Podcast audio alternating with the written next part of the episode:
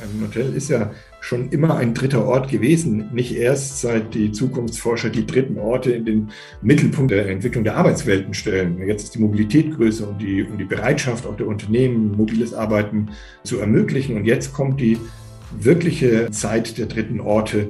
Und ähm, wer ist nicht besser dafür ausgestattet als ein Hotel? Heute im Elevator Talk Matthias Schulze, Managing Director des GCB German Convention Büro e.V. Herzlich willkommen beim Elevator Podcast. Heute hosted by Laura Schmidt. Ich weiß nicht, ob es allen bewusst ist. Mir war es bis zu diesem Elevator Talk nicht bewusst. Deutschland nimmt unter allen Tagungs- und Kongressdestinationen die Spitzenposition in Europa ein. Dies ist natürlich nicht einfach nur so passiert, sondern es gibt Akteure, die da einen ganz, ganz wesentlichen Beitrag zu diesem Wahnsinnsstanding leisten. So sieht es beispielsweise auch das German Convention Büro als seine Kernaufgabe an, diese Position Deutschlands immer weiter zu stärken. Mit Matthias Schulze, der seit 2010 die Geschäfte des GCB führt, habe ich darüber gesprochen, wie das GCB diese Kernaufgabe eigentlich dann konkret wahrnimmt, wie er die Zukunft des Mais-Segments der Hotellerie bewertet und was es dabei mit den Zukunftsszenarien Tried and Trusted, Hyper Flexible und Green and Aware auf sich hat außerdem zu hören, warum Matthias schon immer mal Prince Charles treffen wollte. Mit uns fährt heute im Elevator Online Birds. Online Birds ist einer unserer Partner der ersten Stunde. Die Agentur rund um Co-Founder Philipp Inge Nillem. Nicht ganz leichter, aber sehr einprägsamer Name bietet ganzheitliches Online-Marketing für die Hotellerie an. Ganz gleich, welche Art von Hotel. Philipp, warum seid ihr der Spezialist für digitales Marketing in der Hotellerie? Nun, liebe Laura, vielen Dank. Dafür gibt es zahlreiche Gründe. Einer dieser Gründe ist, dass wir zehn Jahre Erfahrung in dieser Branche haben und ausnahmslos in dieser Branche, dass wir Hotels betreuen, ausnahmslos oder Hospitality-Konzepte und in letzter Instanz, dass wir anstreben, Wissensmarktführer in diesem Bereich zu werden. Und das zeigt sich unter anderem auch durch die Einführung des Hotel Digital Scores, wo wir versuchen, all diese Aspekte in einem Portal zu binden, um die Hotellerie auszubilden. Klingt gut. Wenn ihr also noch auf der Suche nach einem starken Partner für euer digitales Marketing seid, denkt an OnlineBirds. Online-birds.com. Birds wie die Vögel. So, jetzt geht's rein in unseren Elevator Talk.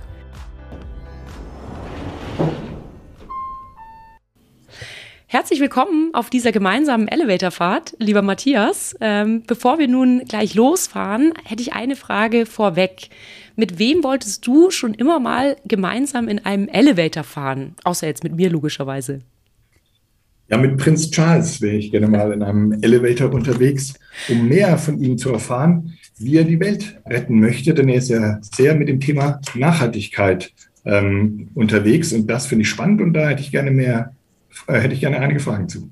Ja, cool. Ähm, kam jetzt wie aus dem FF. Die Frage war allerdings nicht vorbereitet. Also du hast da anscheinend schon länger drüber nachgedacht. Genau. Wie erwähnt eingangs, du bist Managing Director des German Convention Büro, Matthias, und äh, uns eint ja eine gemeinsame Hilton-Vergangenheit. Ich weiß gar nicht, ob dir das äh, bewusst ist. Und du bist ja quasi ein Kind der Hotellerie, warst auf der Hotelfachschule in Heidelberg, dann eben für Hilton tätig. Inwiefern glaubst du, hat dich deine Zeit in der Hotellerie geprägt äh, und den Weg, den du heute beschreitest, ähm, nämlich Deutschland weltweit als führende Destination für Kongresse, Veranstaltungen und so weiter zu repräsentieren? Ähm, inwieweit hat diese Zeit diesen Weg vielleicht geebnet? Ja, da gibt es sicherlich äh, viele Themen, die äh, mir helfen, das äh, umzusetzen, was ich heute mache. Das einmal ähm, der Gast steht stets im Mittelpunkt in einem Hotel.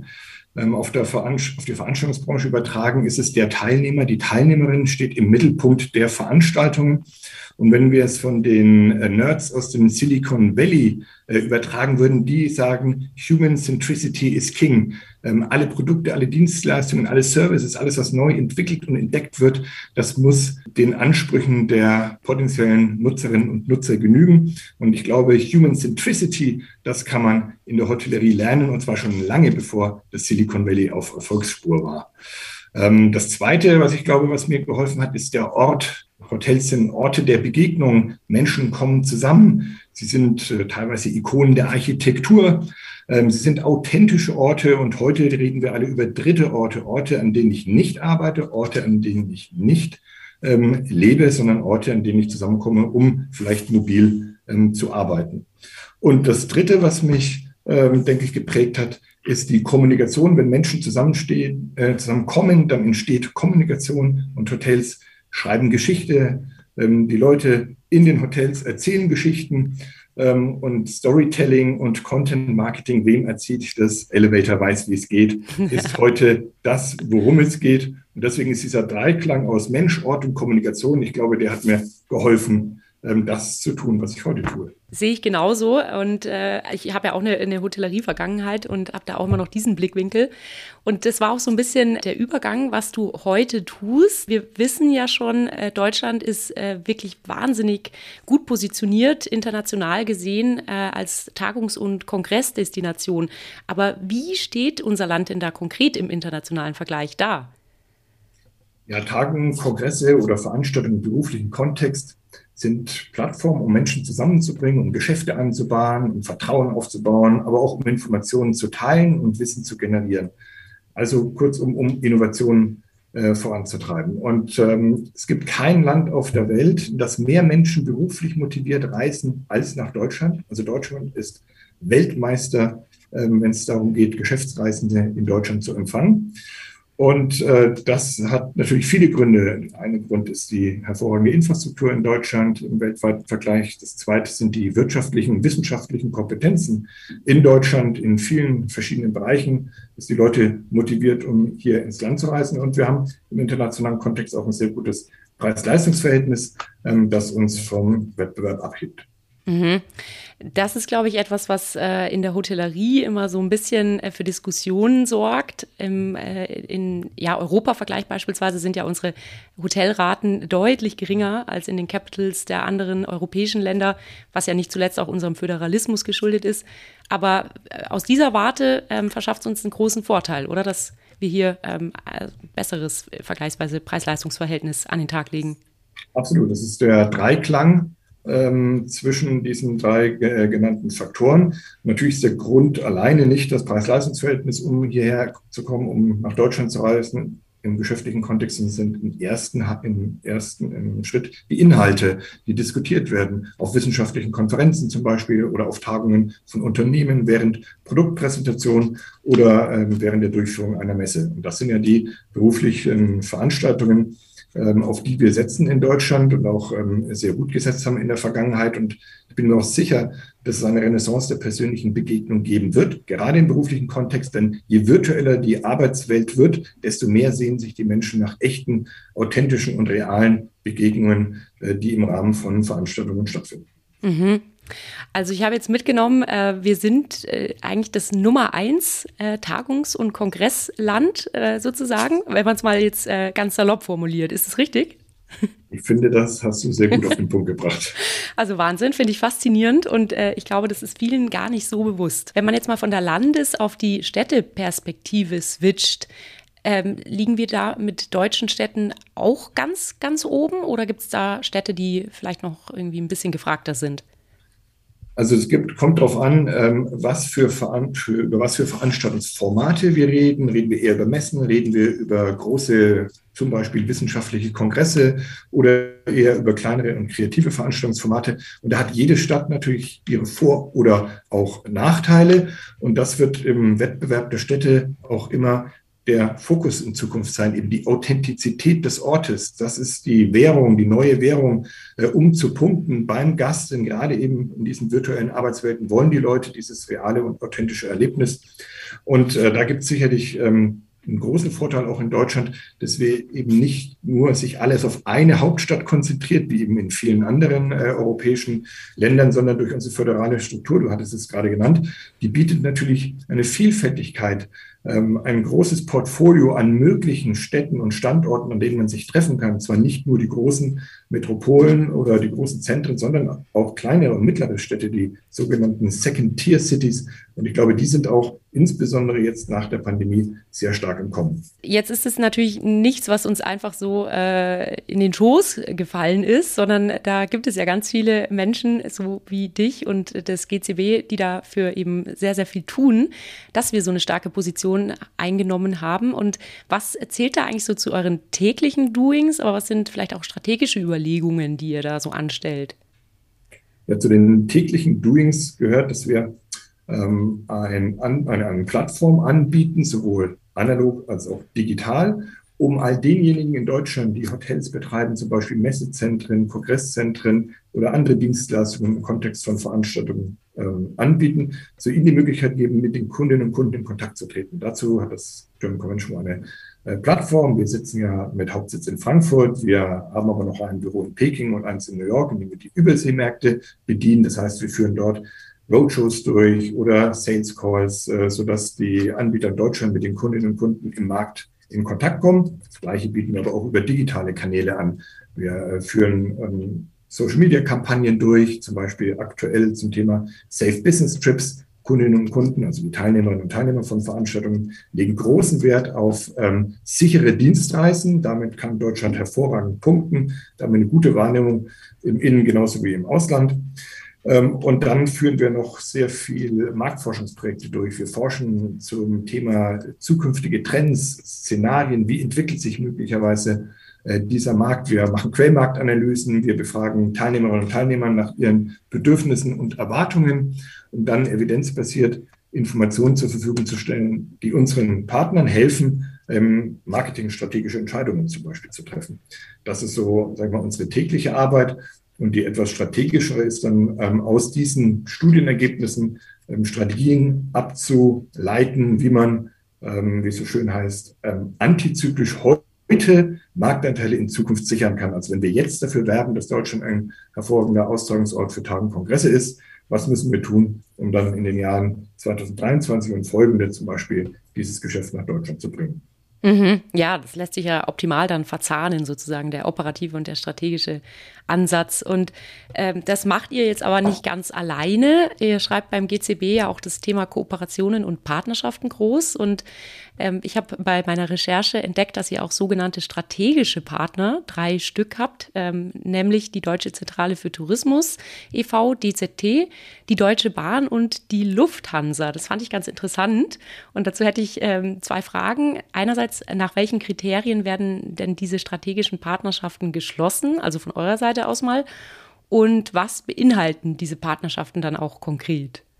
Ja, also die Deutsche Zentrale für Tourismus, die Deutsche Lufthansa und die Deutsche Bahn, die haben uns gegründet im Jahr 1973. Also das sind äh, unsere Gründer ähm, und wir wurden gegründet als eingetragener Verein mit der Zielsetzung, dass all diejenigen, die ähm, den Standort als Tagungs- und Kongressstandort fördern wollen und davon partizipieren wollen, Mitglied im German Convention Pro werden können. Das sind mittlerweile fast 300 Betriebe. Ähm, und da gibt es eine Satzung, da ist geregelt, wer bei uns Mitglied werden kann. Das sind Hotelketten, aber auch individuelle, individual geführte Hotels. Das sind große Messe- und Kongressgesellschaften, Standortmarketingorganisationen und Agenturen in erster Linie. Also alle die Leistungsträger am Standort Deutschland, ähm, die wir benötigen dafür, um diese internationalen großen Konferenzen äh, durchführen zu können. Und dann haben wir noch äh, weitere strategische Partnerschaften, sogenannte Business-Partnerschaften, die wir eingehen können mit Unternehmen, die jetzt nicht Mitglied im German Convention Board werden können, die aber ein Interesse haben, ähm, mit unseren Mitgliedern in Kontakt zu treten.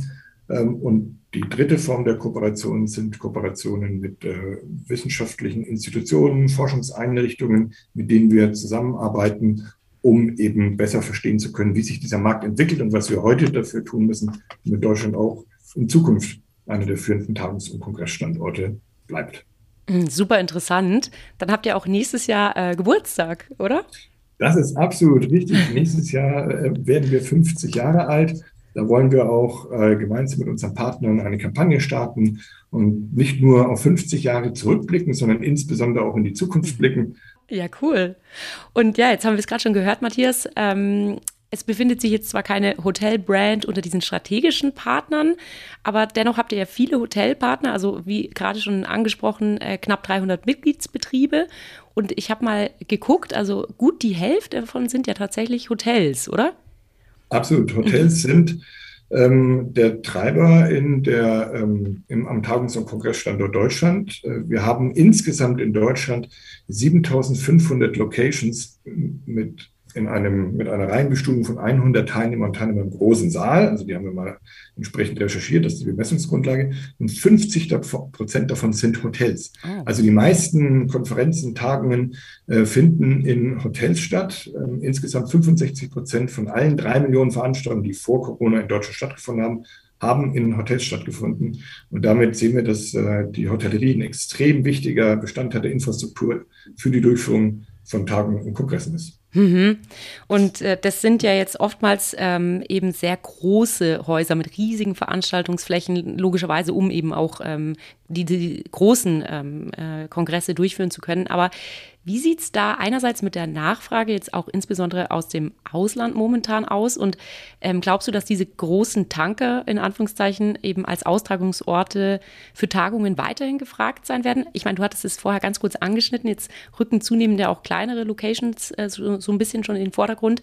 Aber werden Veranstaltungen eben zukünftig eher kleiner ausfallen oder auch zunehmend hybrid ausfallen, auch wenn du schon gesagt hast, dass ja die Renaissance des Wiedersehens auf jeden Fall sich einstellen wird? Absolut.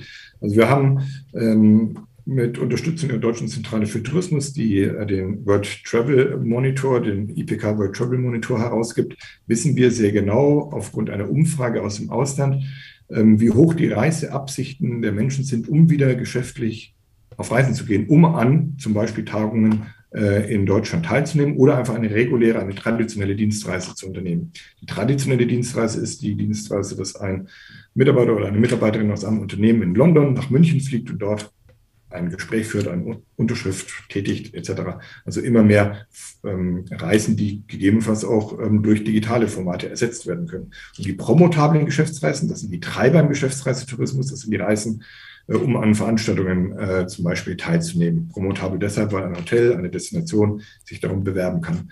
Und die Reiseabsichten zu traditionellen Geschäftsreisen liegen bei 39 Prozent der Menschen, die wären bereit, wieder auf eine Reise zu gehen.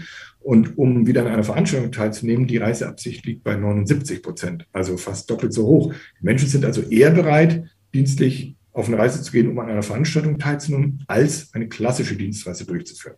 Das sind erstmal die guten Nachrichten. Mhm. Zweitens sehen wir bei einer Befragung aller ähm, Veranstaltungsorganisatoren und auch der ähm, Anbieter, dass sie der Meinung sind, dass bereits im Jahr 2023, also im nächsten Jahr, fast 100 Prozent, um genau zu sein, 98 Prozent der Menschen wieder zurückkehren werden, um an Veranstaltungen teilzunehmen. Gleichzeitig wird aber die Zahl derer, die virtuell an Veranstaltungen teilnehmen, fast 40 Prozent höher liegen als vor Corona.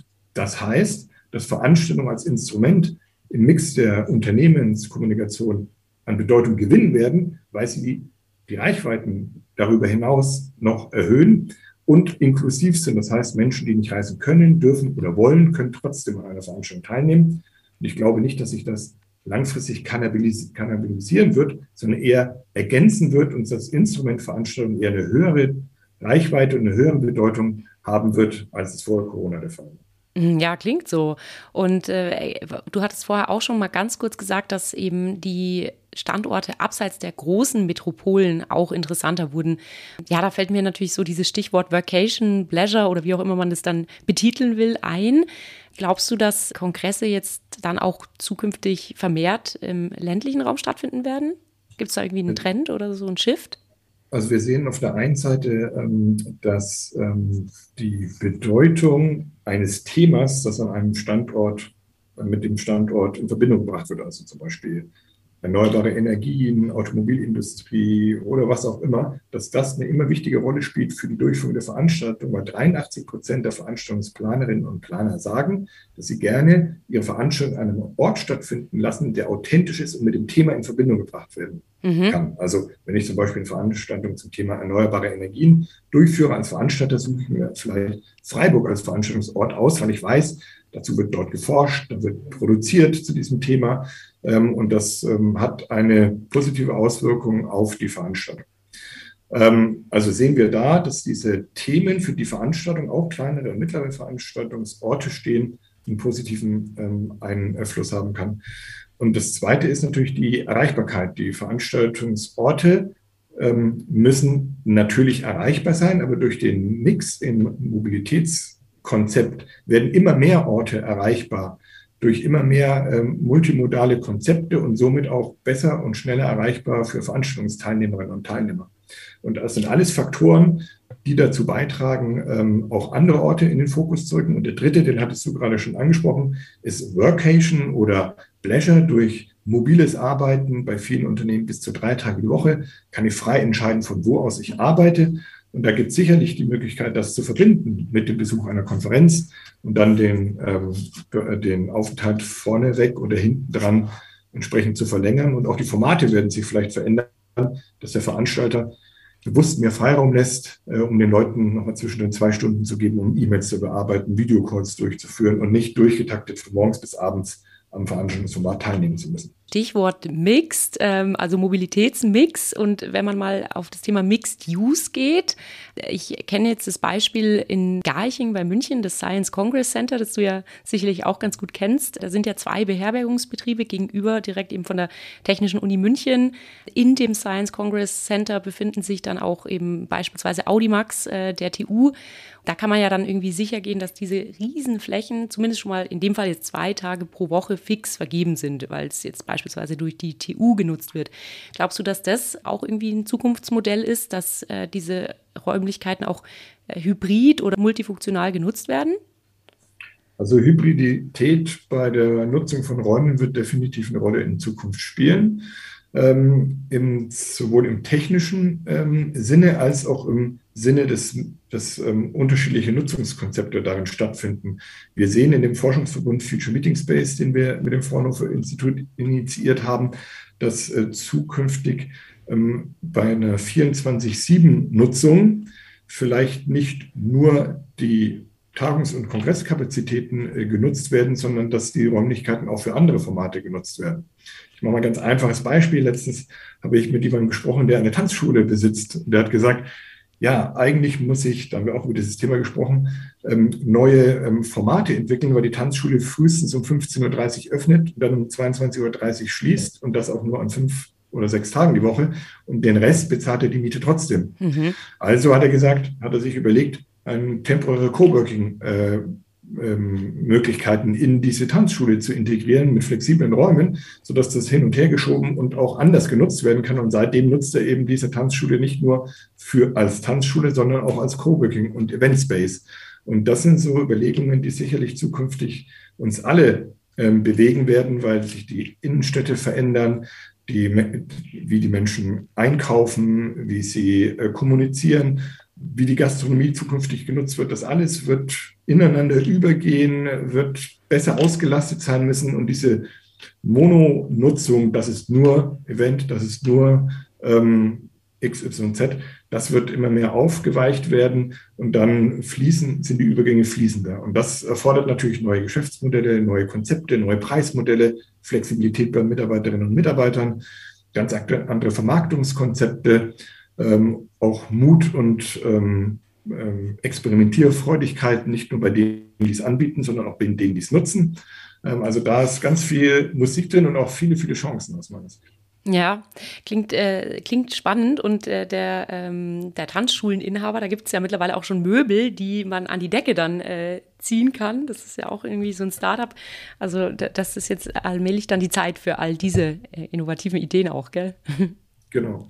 Und gerade ein Hotel bietet sich ja dafür an. Ein Hotel ist ja schon immer ein dritter Ort gewesen, nicht erst seit die Zukunftsforscher die dritten Orte in den Mittelpunkt der Entwicklung der Arbeitswelten stellen. Jetzt ist die Mobilität größer und die, und die Bereitschaft auch der Unternehmen, mobiles Arbeiten zu ermöglichen. Und jetzt kommt die wirkliche Zeit der dritten Orte. Und ähm, wer ist nicht besser dafür ausgestattet als ein Hotel? Man muss da vielleicht an der einen oder anderen Ecke umdenken von Nutzungskonzepten, Interieur, Design etc. Du hast es angesprochen.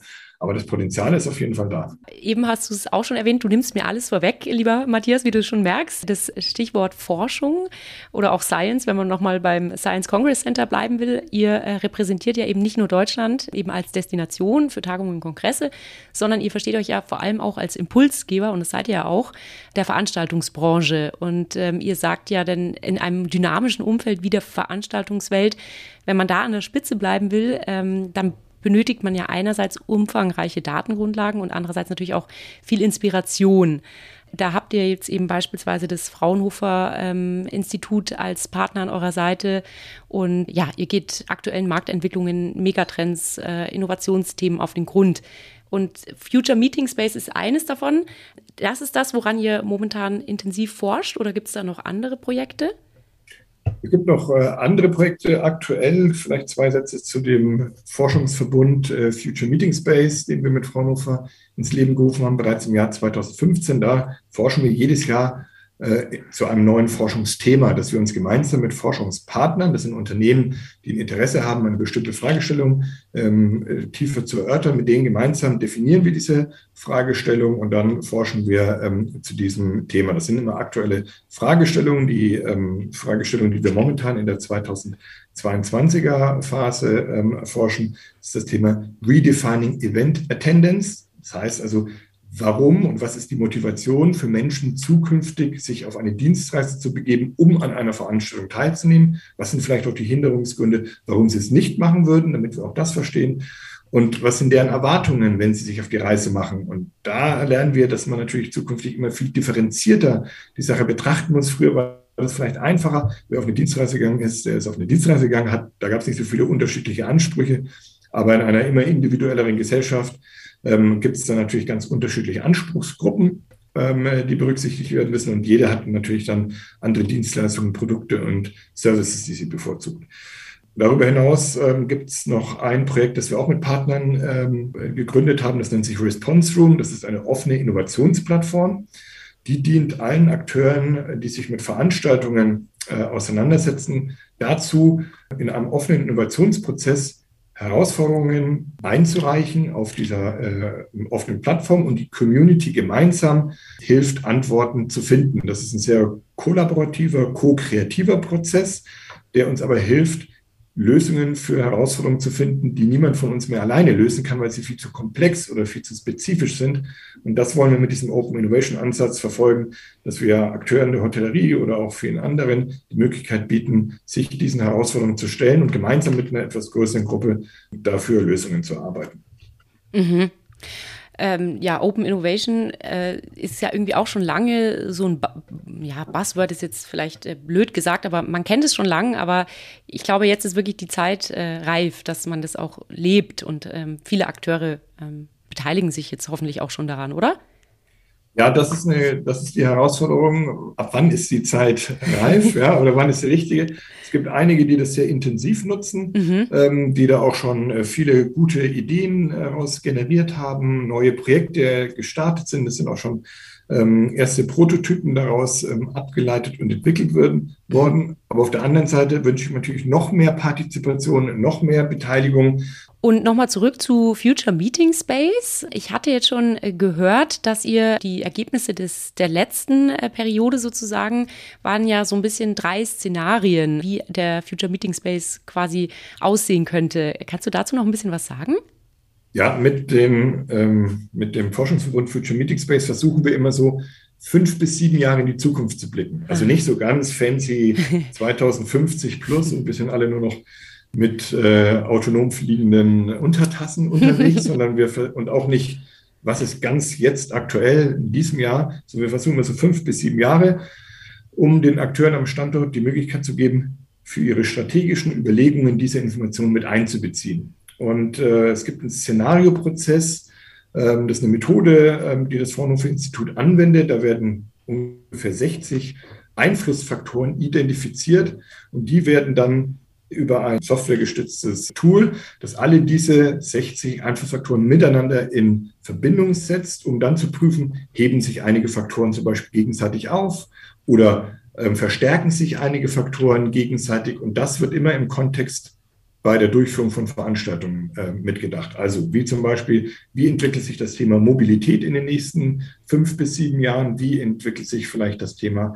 ähm, Hybridisierung in den nächsten fünf bis Jahr, sieben Jahren? Verstärken sich die Trends oder heben die sich zum Beispiel gegenseitig auf? Und wenn man diese Basis ähm, hat, kann man daraus sogenannte Rohszenarien entwickeln und dann Trendszenarien daraus ableiten. Das haben wir getan. Und aus diesem Forschungsszenarioprozess sind drei Zukunftsszenarien entstanden. Eins nennt sich Tried and Trusted. Das hat eher ähm, die Rahmenbedingungen, dass alles ein bisschen stärker zurückgeht, dass das, äh, was wir kannten, wieder zurückkommt, dass wir eher die persönliche Begegnung in den Vordergrund stellen, dass wir eher unser eigenes Auto fahren, als das Sharing-Modell ähm, zu nutzen. Also Tried and Trusted, The Renaissance of the Real heißt das. Das zweite Szenario ist Hyper Flexible and Global. Da geht es sehr technologisch, sehr digital die Menschen arbeiten remote und dadurch entstehen eben neue äh, Veranstaltungsformate, die eine hohe Technologieaffinität haben. Und das dritte Szenario nennt sich Green and Aware, the Net Zero Society. Da steht über allem der Nachhaltigkeitsgedanke und muss in jedem Prozess, in jedem Bau eines neuen Konferenz- und Zentrums und Hotels, bei der Durchführung von Veranstaltungen, bei Formaten mitgedacht werden. Und das ist eben für jeden Akteur im Veranstaltungsbereich runtergebrochen. Und da kann man sich das mal genau angucken und sagen, wie könnte in den nächsten fünf bis sieben Jahren eine Veranstaltung aussehen und was bedeutet das für mich konkret als Organisator einer Veranstaltung, als Hotelbetreiber, als Mobilitätspartner oder anderer Akteur in diesem Ökosystem ähm, der Veranstaltungswelt. Würde man sich dann aber jetzt für ein Szenario sozusagen entscheiden und sagen so, okay, also ich setze jetzt voll auf äh, Szenario 1 äh, oder macht das wenig Sinn, sondern vielleicht irgendwie so aus den drei Welten das Passendste für, die, für den eigenen Standort oder so? Also die Szenarien sind alle in sich konsistent, das heißt, sie funktionieren für sich standalone. Aber das ist sicherlich nicht der Fall, der eintreten wird, sondern die Szenarien werden miteinander sich vermischen. Vielleicht gibt es gewisse Branchen, denen eher ein, das eine Szenario stärker ausgeprägt ist als das andere Szenario und einer immer diverseren und diversifizierteren ähm, Ökosystem, in dem wir leben und agieren und unsere Preis- und Geschäftsmodelle entwickeln, müssen wir natürlich auch viel differenzierter in diese Zukunftsszenarien gucken. Und ich persönlich glaube, dass es eine Mischung geben wird aus diesen verschiedenen Szenarien, die mit unterschiedlichen Schwerpunktausprägungen dann ähm, für uns eine Rolle spielen werden, je nachdem, in welchem Segment wir tätig sind. Du hast es eben schon angesprochen, Matthias, das, ähm, das Forschungsprojekt Future Meeting Space, das gibt es eben jetzt schon seit sieben Jahren mittlerweile. Zeit vergeht. Und äh, im Vorfeld unseres äh, Talks habe ich mir mal die Ergebnisse aus der ersten Projektphase äh, angesehen. Und das war ja 2015, 16. Und das fand ich sehr interessant, denn folgende sechs Anforderungen an einen Meeting Space wurden damals herausgearbeitet. Ich zähle mal ganz kurz auf. Interaktion, Flexibilität, Kurzfristigkeit, Zeiteffizienz, Sicherheit, Erlebnis. Und jetzt verstehe ich natürlich, wenn ihr sagt, ja, also es geht so in, in, den, in den Zeitraum ähm, fünf bis sieben Jahre, weil es klingt ja für mich so, ähm, als wären es total aktuelle Erkenntnisse.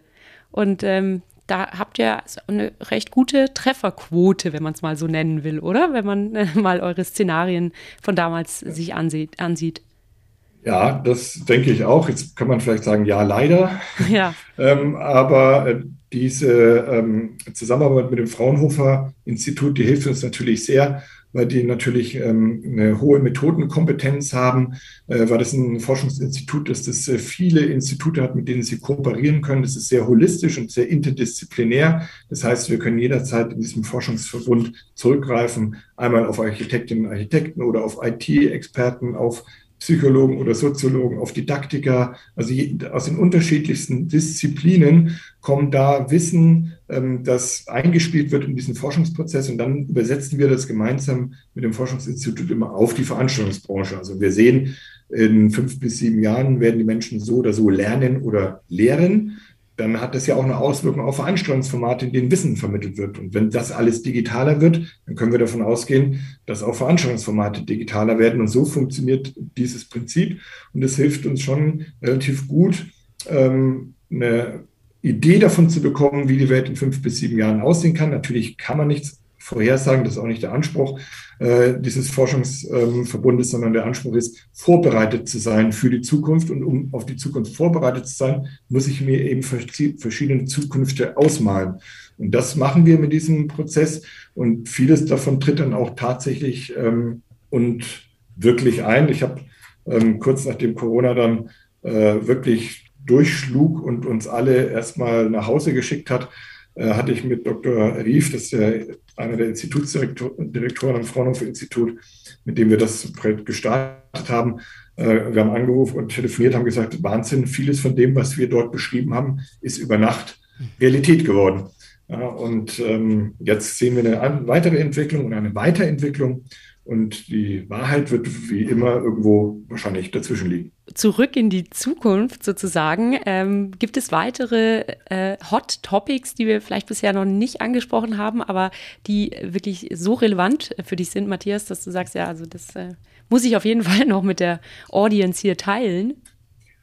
Ich finde, ähm, wichtig, glaube ich, ist für die Zukunftsfähigkeit auch unserer Branche nicht nur die harten Themen, die alle schon gerade diskutiert wurden, nicht nur das Thema Innovation, sondern ganz besonders natürlich auch das Personal, ähm, dass wir A halten müssen, dass wir weiter begeistern müssen, dass wir neu rekrutieren müssen. Und dazu gehört eben auch in einigen Bereichen ein neues Narrativ, eine neue Story, ein neuer Content. Und ich glaube, das braucht es. Da müssen wir alle zusammenarbeiten, Schulter an Schulter, Hand in Hand, ähm, um uns für die Zukunft fit zu machen. Und wie wir es auch eingangs gesagt haben, Hospitality geht nicht ohne Menschen, nicht ohne Gäste und nicht ohne Mitarbeiterinnen.